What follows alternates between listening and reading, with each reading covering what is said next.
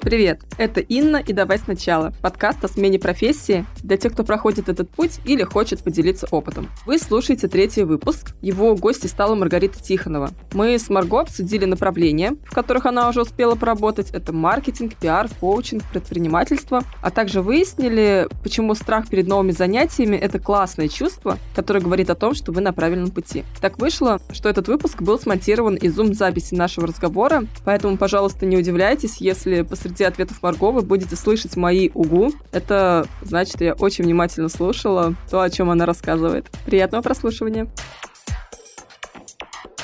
Марго, привет. Привет, Ин. В шапке профиля в Инстаграме у тебя написано, что ты нежный коуч, основатель digital-бюро «Контора», маркетолог с семилетним опытом, пиар-lead в Unisender, и еще ты была журналистом, а также ты преподаешь mm-hmm. методологии. На мой взгляд, твоя история не про последовательную смену профессий, последовательную смену сфер, а про микс. Ты, по сути, добавляешь новые навыки в свою деятельность, перемешиваешь, взбалтываешь, не взбалтываешь, и затем используешь. Мне кажется, что я из тех людей, которые развивают свою карьеру карьеру горизонтально. Не вертикально из серии был э, младшим специалистом, потом стал медлом, потом синьором, потом руководителем, а именно добавляя то, что тебе нравится. Классно ты сравнила, так на самом деле и есть. У меня было несколько таких смен координат, когда я перестала заниматься журналистикой, стала заниматься маркетингом больше. Сейчас у меня вот такой идет э, постепенный, плавный переход в коуч-сессию, в коучинг. Но при этом я не могу сказать, что я полностью все оставляю, бросаю, те же тексты, и работа журналистом продолжилась, э, потому что я пишу как эксперт, как автор, просто теперь уже о маркетинге, а не там интервью с какими-то людьми. Те же навыки активного слушания, навыки, методики, когда ты берешь интервью, внезапно, неожиданно пригодились мне в коучинге сейчас. Это очень похожие вещи. Так что, да, можно сказать, что я просто плавно перетекаю, пробую новое и добавляю что-то. А как ты выбираешь, какую профессию осваивать следующую? У тебя есть какая-то стратегия, чутье? Все идет от сердца. Я использую сердце. Просто плавно вот так вот что-то появляется в моей жизни, что меня интересует, и это начинает меня увлекать. Сначала как хобби, а потом я думаю, хм, блин, кажется, я этим занимаюсь уже довольно профессионально, и люди меня начинают ассоциировать с этой темой, начинают обращаться сами. У меня так было, например, с моей небольшой карьерой стилиста, где-то два года. Водила людей на шопинге, разбирала гардеробы. Это была одна из деятельностей. Сейчас я ее приостановила, потому что начался карантин, и онлайн-шопинг мне не очень понравился. И я как-то занималась этим, какие-то, видимо, свои внутренние потребности удовлетворила, и сейчас все еще могу этим заняться, но больше так оставила это для подруг, для своих. Подружка или подписчица в Инстаграме обратится именно ко мне и прям очень захочет, я проведу для нее это. Мы съездим с ней на шопинг и все сделаем, но я это не афиширую. То же самое у меня был ресейл-проект свой, магазин Second Hand. Он родился просто из идеи о том, что у меня очень много вещей из секонда. Мне нравилась идея, что можно показать другим людям, что одеваться в секонде круто. Он у меня просуществовал э, прекрасно тоже где-то два года. В этом феврале я его закрыла, потому что поняла, что когда я начинала, это реально был некий челлендж. Но в этом феврале поняла, что, воу, уже столько таких секондов, и люди, кажется, поняли, что да, в секонде одеваться классно. Я уже прихожу в свои любимые секонды, там уже куча модников, модниц, которые вместе со мной такие, ага, которую от эту классную винтажную шмотку. Mission completed, и mm-hmm. я это дело закрыла, переключилась как раз на коучинг. А ты сейчас упомянула, что один из проектов ты открывала, потому что он соответствовал твоим внутренним потребностям. Как соответствуют твоим внутренним потребностям все твои проекты, и какой внутренний конфликт ты решаешь, когда подключаешь какой-то новый навык, новую сферу, переходишь в другую область? Мне кажется, все мои проекты деятельности, они так или иначе, конечно же, про людей, но действительно каждый бизнес, каждый каждый проект, он реализует какую-то свою потребность, закрывает что-то конкретное. Например, коучинг для меня это сейчас абсолютно про какие-то такие очень высокопарные вещи, про помощь, про служение, про вдохновение. Потому что я очень много лет работала с бизнесом, мне кажется, подустала от э, помощи бизнесу. А когда перед тобой сидит конкретный живой человек, у него глаза горят, ты видишь, как в конце сессии у него камень с плеч, он прям выдыхает как будто бы всем телом, ему становится полегче, он приходит к какому-то решению, которое для него важно. Ты видишь видишь, что ты реально помог конкретному человеку. Мой бизнес, мое агентство больше, наверное, уже про прибыль, деньги нужно открыто обсуждать, мы все работаем в том числе и за деньги, поэтому для меня сейчас это такой поставленный на рельсы бизнес, в котором я очень много своих знаний вложила, очень много времени потратила, сил на то, чтобы сформировать команду. И сейчас это такой отлаженный механизм, который работает таким образом, что я трачу на агентство где-то час в день. То есть mm-hmm. это сейчас не основной мой по моему времени, да, вот какой-то проект. Моя деятельность в Unisender — это про какие-то вызовы себе. Пиарщицей я работала и тоже занимала такие позиции пиаром, занималась в разных компаниях, пиар-директором была. Но Юни для меня — это масштаб. Там почти 200 сотрудников, да, для сравнения в моем агентстве 20, mm-hmm. а тут 200. Тут большие бюджеты, большие идеи, большая команда. Мне очень нравится реализовывать какие-то совместные проекты в июне, участвовать в них, чему-то учиться. Мой проект с преподаванием, то, что я уже шестой год работаю в нетологии, и разово читаю лекции, в университеты прихожу, на каких-то программах иногда участвую как спикер. Это история про развитие других людей тоже, какое-то вдохновение, потому что очень часто мне говорят, что меня там приятно как спикера слушать, интересно, спасибо, что делитесь знаниями. Меня это очень тоже все греет. Не буду врать. Для меня очень важно вдохновлять людей. Это моя некая миссия, я ее так себе формирую. Для меня это классно. Круто. Я каждый раз, когда приходит время записывать интервью со следующим гостем, делаю анонсы в соцсетях и прошу людей оставлять свои вопросы. вчера я сделала такой анонс интервью с тобой. Если честно, я думала, что большинство вопросов будут про коучинг, про предпринимательство, но было очень много вопросов про журналистику, про твой бэкграунд. Mm-hmm. И в частности, был такой вопрос, почему ты ушла из журналистики? Дело только в деньгах или же были еще другие причины? Там было, мне кажется, две основные причины. Во-первых, финансовая, во-вторых, мне не очень нравится некий стереотип в образе, который был, может быть, он до сих пор остался, связанный с журналистикой. Мне было не совсем комфортно представляться кому-то, говорить, что я журналистка есть некий, да, такой стереотип, что журналисты алчные. А мне это, честно, было очень не близко, не нравилось. И, конечно, финансовая история. Когда я поступила на журфак, был десятый год, и в 2010 году преподаватели открыто нам говорили, не надо заниматься журналистикой, меняйте профессию, пока не поздно. Представляешь, такой mm-hmm. вот вайб. Ты пришел учиться, да. ты окрыленный, где-то в 16 лет я поступила в универ довольно mm-hmm. рано, в БГУ, на факультете журналистики, на специальность международная журналистика. А решила я быть журналистом лет в 13-14, если даже не раньше, на самом деле. Mm-hmm. Сколько себя помню, всегда писала, и вот, знаешь, я была той девочкой в школе, которая мечтает стать главным редактором журнала Vogue, вот, mm-hmm. не меньше. Говорят, что журналистика вообще умирает. В Питере ее вообще нет. Из mm. Петербурга надо тоже понимать, что у нас действительно журналистики очень мало. Если вы хотите, мол, что-то вообще получать в своей жизни, вам надо ехать в Москву, mm-hmm. устраиваться куда-нибудь на ТНТ, СТС. Там есть деньги в телевидении более-менее. А телевизионная журналистика мне никогда не была близка, я не собиралась работать mm-hmm. на телевидении. Мне нравилось радио, это сейчас вылилось да, там, в любовь. Да, да, да. И мне нравилось писать, брать интервью, общаться с людьми, понимать людей лучше посредством разных глубинных интервью. В курсе на третьем, на четвертом только-только постепенно начал вообще просыпаться, формироваться SMM. И тогда еще никто не знал, что это такое, что за digital-маркетинг. И как-то так удачно сложилось. У меня была подружка на другом курсе, постарше, которая уже работала на тот момент в маркетинге. Она была с факультета рекламы и пиара. И она как э, рекламистка уже работала с брендами и делала вот э, то, что мы сейчас называем наверное, SMM. Тогда это было все супер зачаточном состоянии, за очень маленькие деньги. Она позвала меня с собой, и там надо было писать тексты. А это я умела. Спасибо журфаку и каким-то предыдущим годам, бэкграунду. И так э, случилось, что один из первых моих э, клиентов в маркетинге был Carl's Junior Russia, для которого я как раз писала полностью, как сейчас я бы сказала, контент-стратегию создавала.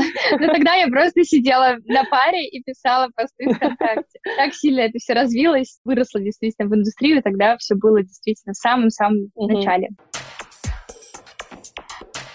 Еще такой был вопрос, не зазорно ли журналисту уходить в пиар. Есть такой стереотип, что журналистам не камильфо становиться пиарщиками.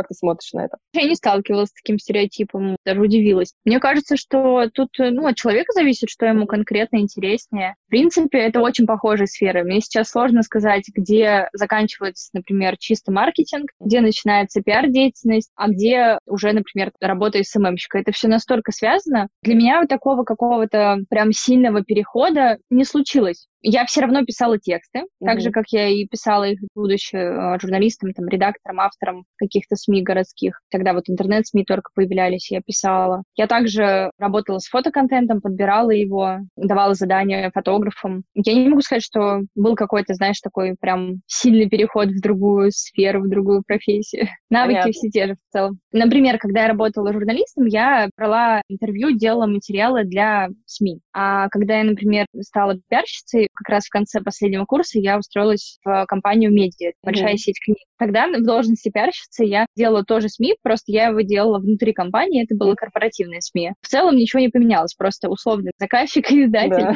стал другой. А так я также брала интервью, также придумывала полосы, прям выпускала свое СМИ корпоративное, также делала съемки, продюсировала. Поэтому не могу сказать, что да, что-то сильно поменялось. Подключая новые сферы и решаясь на новый переход, бывает ли такое, что тебе страшно, что у тебя есть какие-то опасения, мне кажется, что в любом виде деятельности, вот у меня это так, чтобы я следующее не хотела попробовать, некая структура, некий алгоритм, он одинаковый. Каждый раз при переходе в пиар и в маркетинг, при переходе в товарку из услуг, это была тоже новая для меня история. Сейчас с коучингом, со стилистикой, одно и то же. Всегда появляется мысль о конкуренции, что mm-hmm. уже много специалистов в этой сфере, и специалисток, и вроде бы они все такие активные, и в соцсетях их много, Кажется, конечно же, как и всем, мол, куда я лезу, этого mm-hmm. уже достаточно. Но этот внутренний критик, который просыпается, он хорошо затихает, когда я понимаю, что есть отклик конкретно на меня, когда я вижу mm-hmm. какие-то комментарии в соцсетях, или когда друзья говорят, что, блин, да это же просто твое вообще, как круто, mm-hmm. эта деятельность, она супер тебе подходит. Мне кажется, такие страхи — это нормально, они бывают у всех, Важно не просто есть этот страх или нет, намного важнее то, как ты на него реагируешь. Поддаешься ты ему, или ты ему что-то отвечаешь внутри себя и можешь как-то с ним совладать. Ну вот ты этому страху что-то отвечаешь внутри себя, как ты сказала, или же ты зажмурившись, публикуешь первый пост и ждешь, что будет, а затем уже принимаешь решение? Нет, как правило, я просто беру и делаю, потому что мне это очень интересно. И в процессе накапливаются положительные отзывы, фидбэки. Я не могу сказать, что я, знаешь, из тех людей, которые не говорят о запуске нового проекта. Да. Их э, спрашиваешь, они такие, скажу потом, чтобы не сглазить, пока ничего не получилось, да рано рассказывать. Mm-hmm. Нет, я обычно всем рассказываю про свои идеи, что я хочу это, то, все, а еще и вот это попробовать. Мне все любопытно, все интересно. И пускай, может быть, кто-то подумает, что Марго там за все хватается, но не все в итоге реализует. Мне совершенно все равно. Я любопытная, я не хочу заниматься только одним. Для меня это как тюрьма. Вот если mm-hmm. бы мне сказали, все, занимайся только журналистикой, ты ее выбрала когда-то, 13-14 лет. Вот, пожалуйста, теперь до старости и расти в журналистике. Для меня это все равно, что просто какое-то тюремное заключение, потому что мне интересно абсолютно разное. Ну, исследователи со мной соглашаются, что mm-hmm. жизнь меняется. Посмотри, как много людей э, в 25-30 лет сейчас находятся в терапии или обращаются к коучам, карьерным консультантам, потому что темпы жизни ускоряются, и все, что нам пророчили достичь к 40, и то, что получилось у наших родителей к 40, к 45, я говорю про самореализацию, про про mm-hmm. машину, квартиру, дачи, увидеть мир. Мы все это достигаем намного быстрее сейчас. Поэтому некий вот этот пресловутый вопрос, а что дальше? Или там, а я достиг потолка в том, что я занимался, мне кажется, хочется что-то другое попробовать. Вот это все мы переживаем теперь намного раньше, чем наши родители. И отсюда столько помогающих профессий. Я уверена, что мы все будем менять профессии, даже самые заядлые. Люди, которые нашли одно свое призвание, да. они все равно так или иначе с годами трансформируются и будут чем-то еще заниматься. Меня удивляет эта цифра, но вот говорят, что мы за жизнь сменим где-то около 6-7 профессий. Да, я тоже слышала похоже, даже, по-моему, до 9. Мне кажется, это прям много, но я готова. Давайте. Это классно, это интересно. Да, это круто. А вот ты как коуч, если к тебе придет человек, который очень хочет попробовать что-то новое, но ему страшно, что как раз-таки о нем скажет, что он хватается за все подряд. Что ты ему посоветуешь, какие вопросы ты ему задашь? Знаешь, он очень часто приходит с таким запросом. Mm-hmm. Мне кажется, ну так, если если провести статистику, у меня около 100 часов опыта на данный момент, 100 часов практики. И вот мне кажется, из моей вот этой выборки где-то каждый второй приходит именно с вопросом о смене профессии. Может быть, я таких людей притягиваю, потому что они видят, что я не боюсь пробовать новое. Мне пару раз люди говорили, что видят у меня в аккаунте в Инстаграме, что я постоянно что-то новое придумываю и прям спрашивают, как ты не боишься? Поэтому, может быть, это моя выборка, но обращаются часто. Как правило, Коучинговые методы, они как раз про то, чтобы грамотно проговорить вместе с человеком, задать такие вопросы, чтобы человек проговорил эти страхи, взглянул на них. Самый действенный способ, ну, это уже из э, области психологии, не убегать от страха, а прямо представить, что это произошло. Ну, окей, ты боишься. Что самое плохое может произойти? И что будет тогда? В коучинге я стараюсь вывести человека на глубинные мотивации, на вот то, зачем ему это надо, что ему это даст. И, как правило, если мы докопались вместе, да, до вот этой мотивации, если у него есть четкое понимание, что ему это даст и зачем он это делает, про что это для него, то вот эти страхи как раз-таки заглушаются, становятся не такими э, ступорящими. То есть у человека появляется вот эта вот, знаешь, энергия что-то делать. А так страхи — это же прекрасно но их не надо бояться. Страх, если есть, это значит, что вы делаете что-то для вас важное. Если вам не страшно, значит, это что-то не развивающее вас, неинтересно. Вы же не боитесь в магазин сходить. Прикиньте, нам было бы страшно за продуктами. Поэтому, скорее всего, это что-то, что действительно нужно делать. Это приятный мандраж такой, как перед экзаменом. Что в коучинге важнее? Свой опыт жизненный, профессиональный, предпринимательский? Или же знание методик, методов, умение задавать вопросы? Знаешь, когда я только начала этим заниматься весной и пошла на первое обучение, я думала, что важнее конкретные методики, конкретные hard skills, которые ты осваиваешь. Но сейчас, отучившись и чуть-чуть попрактиковавшись, я понимаю, что бэкграунд коуча, его хочешь, не хочешь, не выкинешь. Недавно я брала классную карьерную консультацию в месте, где я обучалась, от э, очень опытного коуча с бэкграундом в HR 30 плюс лет, и там меня очень успокоила специалистка на этой консультации, сказала, что как раз-таки бэкграунд коуча делает его собой, uh-huh. тем специалистом, к которому обращаются. Мы с ней говорили про ниши, про то, как разграничивать да, определенные вещи на консультации. Признаюсь, иногда бывает такое, что приходят люди, не очень понимая, как будет строиться сейчас работа. У меня есть э, три услуги. Я делаю консультации по бизнесу, по развитию бизнеса, по личному бренду, по маркетингу. Я делаю менторство, по сути, такое как обучение один на один. И у меня есть коуч-сессии. И иногда люди приходят на коуч-сессию, думая, что я сейчас буду им давать конкретные ага. советы, какие-то, знаешь, инструменты, регламенты, типа, делайте так, и у вас все получится. Всегда на берегу говорю, что коучинг — это не про советы, не про то, чтобы учить жизни. Тут вы будете больше говорить, я буду лишь вести беседу, модерировать. Но мы на равных, и я буду просто с позиции наблюдателя со стороны смотреть на вашу ситуацию. Почему люди к коучам обращаются? Когда мы находимся в ситуации, когда мы проживаем свою жизнь, нам очень сложно посмотреть со стороны на то, что происходит. Какие-то паттерны в своем поведении, на ситуацию, на плюсы-минусы. А когда ты с коучем это проговариваешь, у тебя появляется вот этот некий взгляд со стороны. Ты как бы слышишь себя во время сессий, действительно, как будто бы свежим взглядом, да, новым неким взором смотришь на вещи, которые, казалось бы, у тебя в голове давно уже предопределены.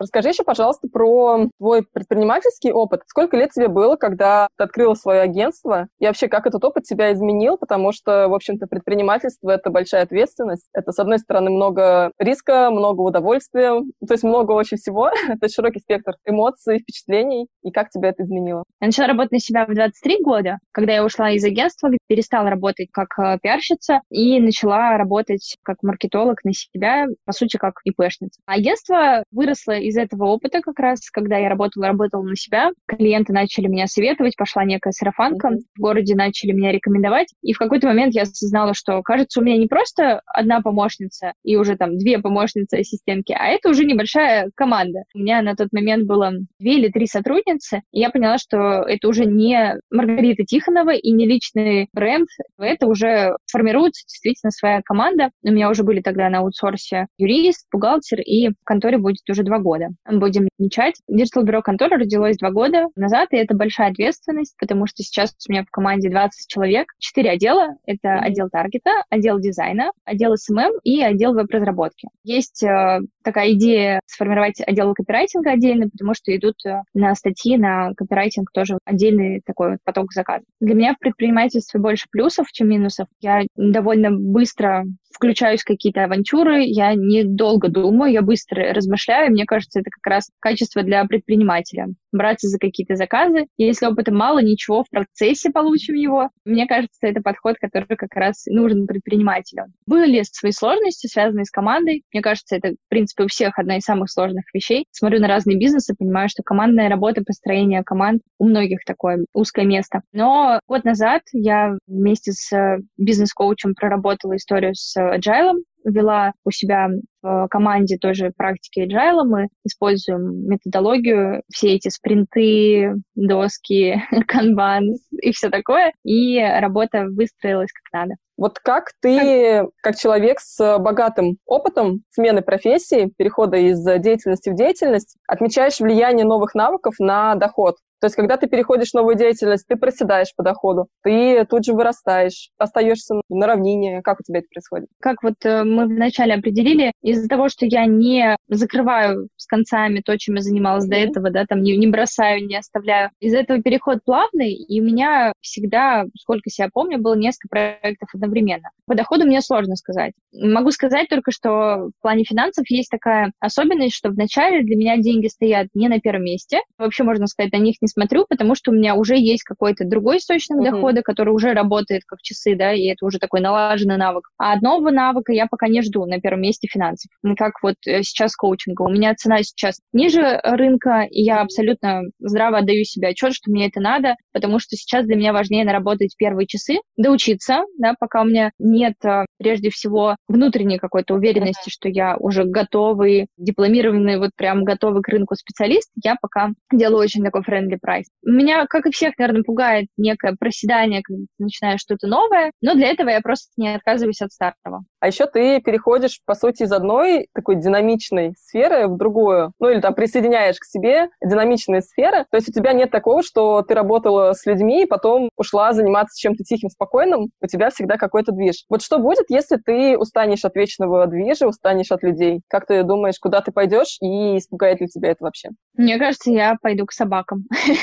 Я очень люблю собак. Ты сказала, у меня прям картинка в голове родилась, потому что действительно у меня все про людей, для людей, с людьми. Когда я устаю, мне кажется, я просто выключаю телефон и иду обниматься со своей собакой. Она уютно сопит где-нибудь рядом все время, лежит, свернувшись калачиком. Хотя на самом деле, как многие, кто тоже делают что-то для собак, или кинологи, например, они часто смеются, что хотели сделать проект про любовь к собакам, но пришлось учиться общаться с людьми, потому что собаки — это, по сути, собачники с людьми работа. И у меня есть подружки-кинологи, которые пошли сейчас на курсы коучинга или переговоров, читают, штудируют какие-нибудь книжки по психологии, потому что им нужно в первую очередь с людьми работать, а потом уже как бы опосредованно с собаками. Поэтому это, да, такой забавный момент. Не знаю, мне сложно как-то представить себя в деятельности вообще не связанной с людьми. Когда у меня было выгорание, где-то год назад, один раз сталкивалась с чем-то подобным, вот похожим на выгорание, не сильным, это была что-то типа первая стадия выгорания, когда я просто думала закрыть агентство, был декабрь, у меня был недостаток витамина D в крови, как потом оказалось, и я просто была очень уставшая, я тогда думала о гончарном деле. Вот мне казалось, да, что просто меня настолько все надоели, мне настолько уже тошнит от всех этих тендеров, от договоров, от переговоров и коммуникаций, что я просто буду стоять за гончарным кругом и ни с кем не общаться. Но потом, пожив с этой мыслью, я сразу начала продумывать, как я продам то, что я сделаю, как я это красиво сфотографирую, как люди будут спрашивать. В общем, я поняла, что это неизбежно, и, видимо, мне нужно работать с людьми.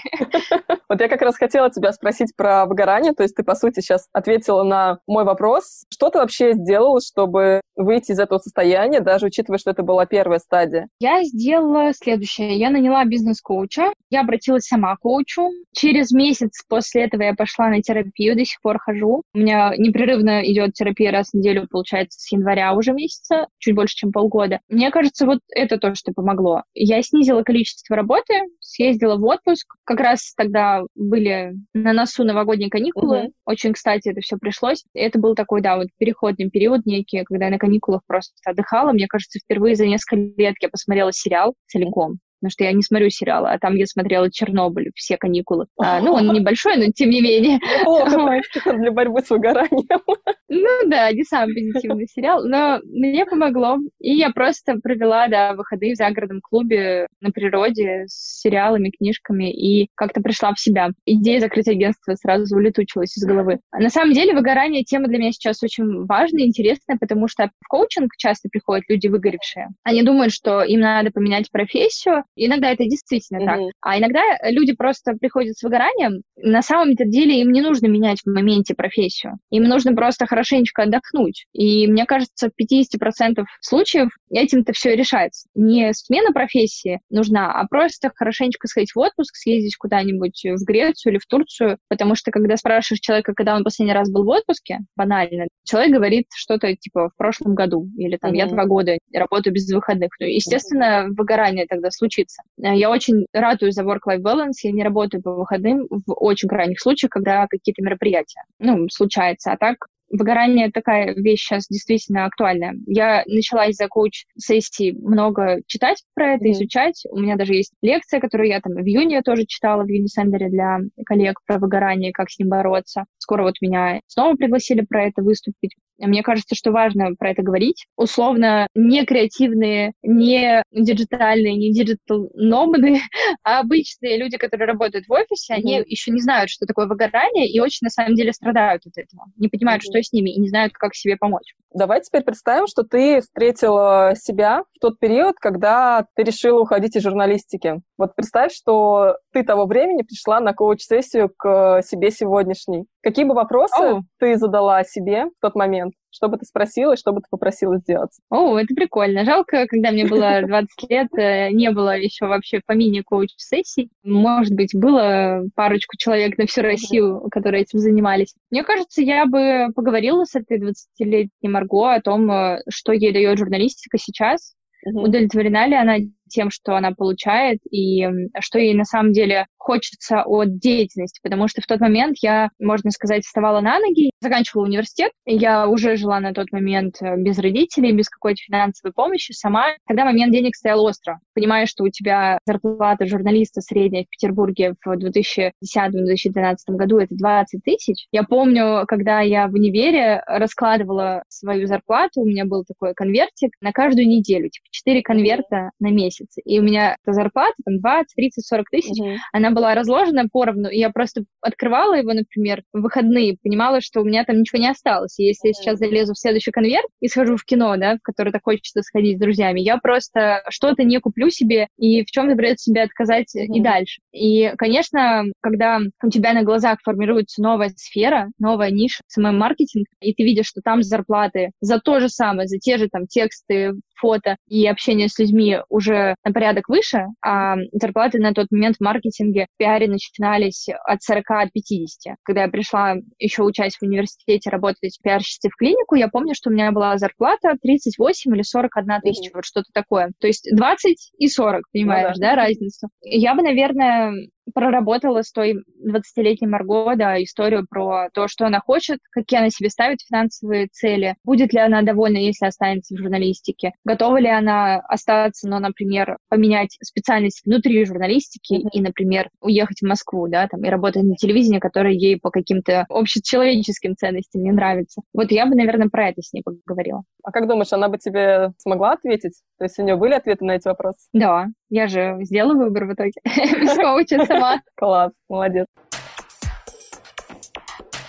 Как ты знаешь, в конце каждого выпуска герой задает вопрос эксперту, который может помочь ему решить какой-то свой вопрос, какую-то свою боль. Вот есть ли у тебя такой вопрос, который ты хотела бы задать другому человеку? Меня интересует вопрос про нишевание. Вот, наверное, может, кому-то сейчас покажется, что я такой сапожник без сапог, маркетолог, mm-hmm. который задает вопрос про нишевание, но для меня это очень интересно в контексте коучинга, потому что одно дело, когда ты другие бренды продвигаешь, другое дело, когда ты личный бренд строишь. Мне самой не очень понятно, стоит ли мне выбирать в коучинге дальше какую-то одну нишу, или мне не ограничиваться и работать со всеми. Я понимаю и плюсы, и минусы этого, но было бы интересно послушать чье-то стороннее мнение, потому что одни говорят, скорее выбирайте нишу, ниша нужна, ниша это все, тогда целевая аудитория будет будет понимать, зачем конкретно она может к вам прийти. А с другой стороны, как коуч, я думаю, вот сделаю я сейчас нишу, например, коуч для маркетологов, и пойдут ко мне маркетологи со всего СНГ. Мне это будет на руку, это будет денежно, у меня будет конкретная тематика, которую я смогу транслировать. Тут э, мой восьмилетний бэкграунд в маркетинге сыграет mm-hmm. мне на руку. Казалось бы, да, все понятно. Но тут же я думаю, блин, я не хочу отказываться от других тем. Я mm-hmm. хочу работать не только с маркетологами. Все равно они будут приходить примерно с одним и тем же пулом вопросов. Mm-hmm. И у меня такой внутренний бунт сразу, знаешь. Не хочу выбирать одну нишу. Э, вот это мой вопрос будет для эксперта.